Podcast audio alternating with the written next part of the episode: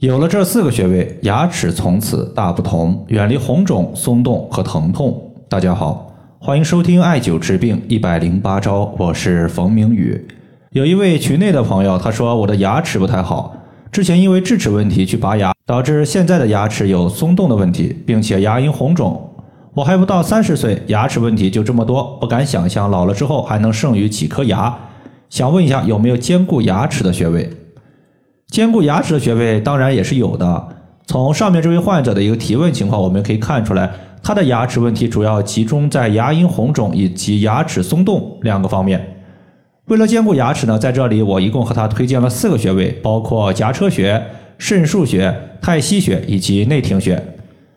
针对这四个穴位呢，咱们主要是从两个方面来进行调理，一方面呢是养肾，另外一个是健脾胃。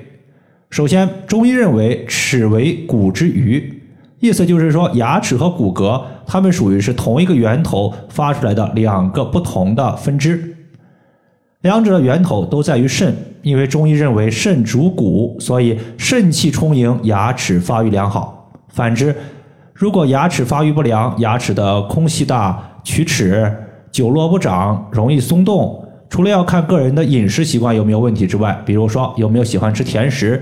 也要观察一下自己的肾气是否充足。想要补肾，在这里我们首推肾腧穴。肾腧穴呢，我就发现有一些朋友啊，他可能是刚接触中医，把这个穴位的读音读作肾俞穴。这个俞就是俞敏洪的俞，当然它是一个多音字。如果你要搞清楚它的一个意思的话，我相信你就不会再读错了。因为肾腧的腧，它同月字旁一个俞，也就是腧穴的腧。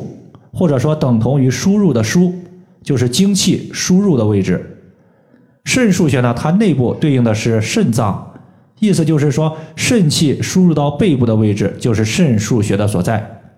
所以艾灸肾腧穴，它有很好的一个滋阴壮阳、补肾壮骨的作用。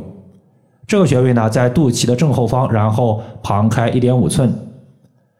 另外呢，我看到这位患者他的一个舌苔整体是基本上没有的。舌质也是偏红的，这是典型的一个热症、肾阴虚的表现。我们之前说过，从舌诊方面来说，如果舌质偏红的，一般为热；偏白的，一般为寒。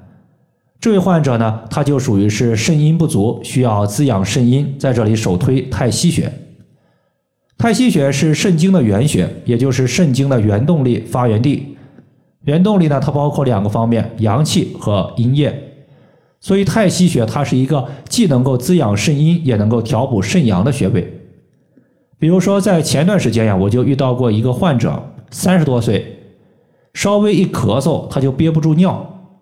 他的情况呢就是肾气亏虚所导致的。因为肾主二便，肾气亏虚对于小便的固涩能力下降，就容易导致患者憋不住尿。后来呢，他重点艾灸的就是四个穴位，包括肾腧穴、关元穴。太溪穴和三阴交穴。白天的时候呢，他因为是在办公室上班，没有办法用手持的艾条进行艾灸，所以呢，他就白天的时候会在小腹以及腰背部位贴艾灸贴。晚上呢，他会在背部绑上一个艾灸罐。腹部和下肢的穴位，他一般是手持长的石墨艾条进行艾灸的。坚持了有一个多月的时间，现在症状已经大幅度的好转了，最起码。咳嗽，然后憋不住尿的情况已经消失了，只是说他的一个晚上夜尿频多的情况还有待提升。所以肾腧穴它是重在调补肾气，太溪穴是重在滋养肾阴，一个补气，一个滋阴，两者呢同时搭配，阴阳调和，肾的功能恢复正常，自然呢就可以兼顾牙齿。太溪穴所在的位置呢是在足内踝的最高点和脚后跟连线的二分之一处。肾的问题解决了之后呢，我们接下来就要解决脾胃的问题了。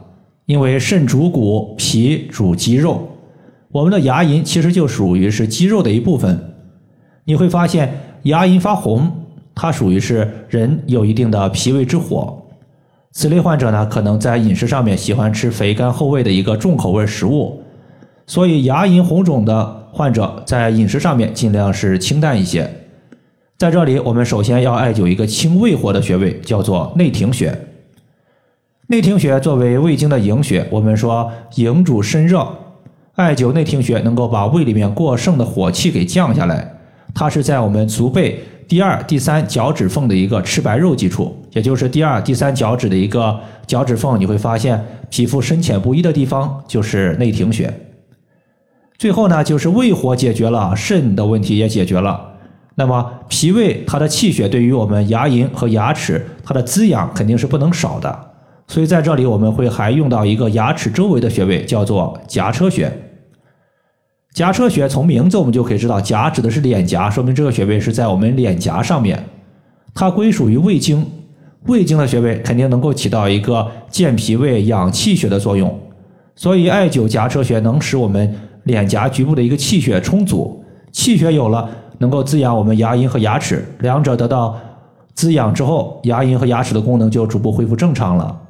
这个穴位呢，当我们把上下牙咬紧的时候，你会发现在我们的脸颊上面。有一块隆起的肌肉，这个肌肉呢叫做咬肌。那么在咬肌的最高点，你按之凹陷的地方，它就是我们的颊车穴。以上就是我们今天针对坚固牙齿、远离红肿松动的情况所要用到的四个穴位，就和大家分享这么多。如果大家还有所不明白的，可以关注我的公众账号“冯明宇艾灸”，姓冯的冯，名字的名，下雨的雨。感谢大家的收听，我们下期节目再见。